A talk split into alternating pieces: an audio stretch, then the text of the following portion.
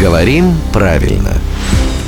Здравствуйте, Володя. Доброе утро. Юрий к вам э, рвется, наш слушатель. Пускайте. Юрий, проходите. Смотрел в пятницу итоговую программу новостей, где услышал от ведущей фразу «власть придержащие». Насколько я знаю, возмущается Юрий, правильно «власти придержащие», да? Юрий прав, и это очень частая ошибка. Здесь смешиваются два выражения. Власть имущие и власти придержащие. Вот власть имущие, здесь действительно имущие, что власть? Здесь власть в винительном падеже. А власти какие придержащие? Здесь э, не винительный, а именительный падеж. Власть какая придержащая, власти какие придержащие.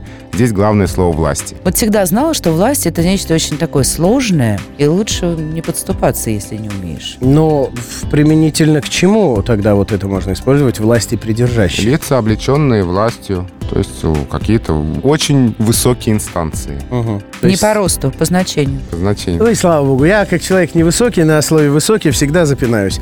А сейчас все хорошо. Главный редактор «Грамотру» Владимир Пахомов среднего роста, вполне комфортного, приходит к нам в студию каждое буднее утро в 7.50, 8.50 и в 9.50.